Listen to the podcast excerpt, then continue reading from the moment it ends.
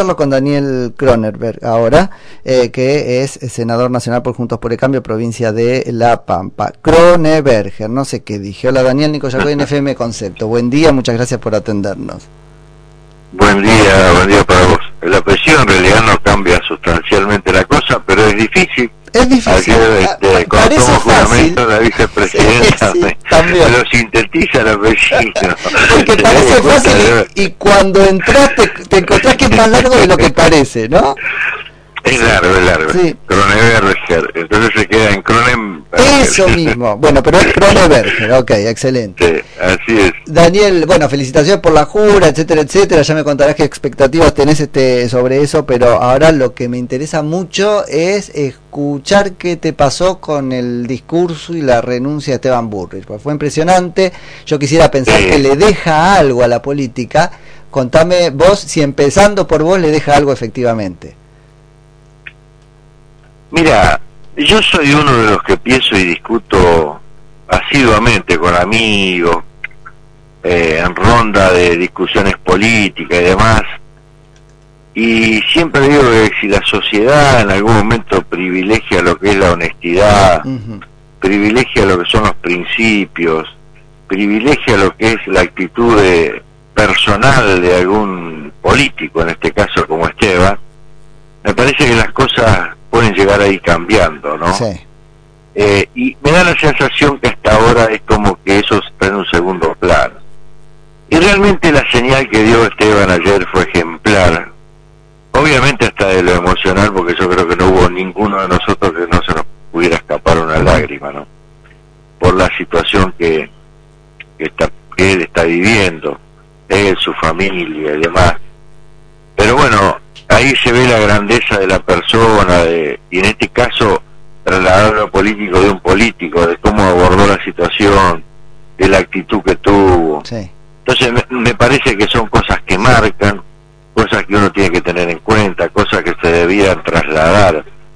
Y no a veces cuando hay algún alguno de los pares que está discutido por alguna situación, está en duda todavía si está un paso al costado o no a un paso al costado para allanar un camino que pasa por otro lado, ¿no? Sí, sí, sí, eh, hasta de, dilucidar alguna cuestión legal, entonces usan todos los momentos, los tiempos necesarios como para poder este, eh, trasladar a eso y bueno, y, y que cada vez este, se tarde más en, en descifrar una situación. Lo de ayer fue ejemplar y yo, más allá del aprecio personal que tengo por él, por haber estado trabajando juntos, por ser, ser la calidad humana, ser lo, este, la, la sapiencia que tiene en lo político, su pensamiento y demás, espero que esta situación este, marque algo, ¿no? Y sirva, y que no quede en saco roto, porque muchas veces decimos cuando pasa algo, bueno, esto tiene que servir para cambiar esta situación. Ah, Vos sabés qué me pasa con eso, ¿no? lo charlábamos recién con la audiencia, Daniel. Él, él elige, él procesa su, podríamos llamar desgracia, vos lo llama este, su cruz, con una profundidad espiritual que, bueno, habla de una vida en esa línea, ¿no? Porque si no, no sale. Este, pero elige ofrecerlo, el que es católico, esto aparece en su idea, ¿no? Ofrecerlo para dar un mensaje político contundente. Y, y llamarles la atención sobre cómo deben debatir y qué es consensuar y sobre un problema puntual de la provincia de Buenos Aires para dividirla. Me parece que la política haría muy bien en tomar estos dos mensajes, ¿no? Sí, o sea, evidentemente por un lado él tiene es, muy católico, muy creyente, entonces aborda desde ese lugar su enfermedad y bueno, y si se quiere, se respalda en esa situación como para poder transitar este camino de la mejor manera posible, como lo está haciendo con su familia. Eso es una cuestión. Me lo trasladás a lo político y él actuó en lo político eh, con otra mirada, como la mirada con la, la que realmente debe ser, ¿no? Porque podría decir, yo me, quedo en dar lástima, sin embargo, consciente de que consiguió la atención de media política, lo, le, do, eh. le da contenido con un mensaje. Totalmente. Esteban podría haber tomado licencia, nadie le podría haber dicho que no, hasta ver cómo evoluciona su enfermedad, a ver si por ahí este, en un tiempo él puede retornar, uno nunca sabe, porque si bien es cierto que sabemos que es una situación grave, muy difícil. pero digo, no se sabe, entonces él tranquilamente podría haber dicho, bueno, yo por ahora me tomo una licencia, lo tenemos que aceptar, pero él, en, eh, más allá de, la situación de, su enfermedad, en particular, él está leyendo una situación política que está atravesando la Argentina, que necesita obviamente a lo mejor de alguien que tenga más tiempo, que tenga, esté en otras condiciones como para poder enfrentarse a la situación y no ha dudado un instante en tomar esa decisión. Lo ha hecho por eso, por la grandeza que tiene y porque él cree de que va a aportar al país o a su causa o a los, sus pensamientos con esta decisión este, era lo correcto. Daniel, no del bloque, pero del interbloque, compañero este, tuyo, ¿qué, ¿qué les pasó con la moción de eh, Mayans? ¿Ustedes la, la, manejaban o realmente fue una cosa que surgió ahí espontánea? ¿Por qué fue tan raro?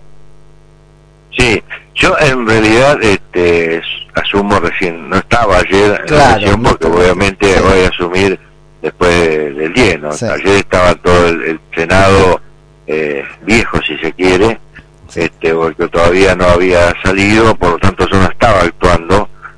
Pero bueno, me parece que la, situación... Pero ya debes contar parte del chat de, senadores, digo, podrías, podías saber si eh, eso se manejaba o no. No, yo no, no, sinceramente te digo, desconozco si se manejaba con anterioridad. A mí me da la sensación, quiero pensar que fue algo como espontáneo. Claro, puede ser. este, Me parece que fue espontáneo en cuanto a cómo se dio el marco de la situación. Y bueno, y, y Mayán hace ese pedido, me parece que no no va mucho más allá, no hay una lectura con segundas intenciones. Sinceramente te lo digo, ¿no? Sí, sí, yo te lo pregunto porque también lo hablábamos con la audiencia recién, yo hago un análisis súper crítico de eso que hizo Mayans, aún concediendo su mejor intención.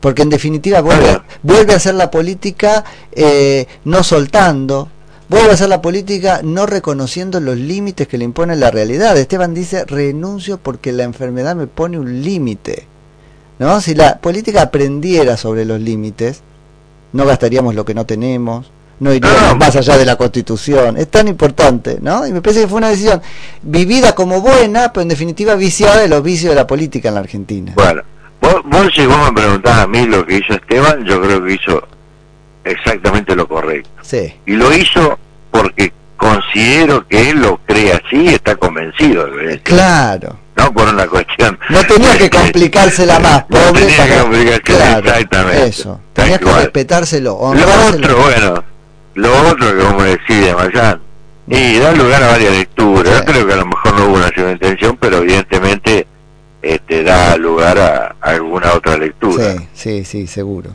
Daniel, ¿qué planes tenés para esta este, senaduría que asumís?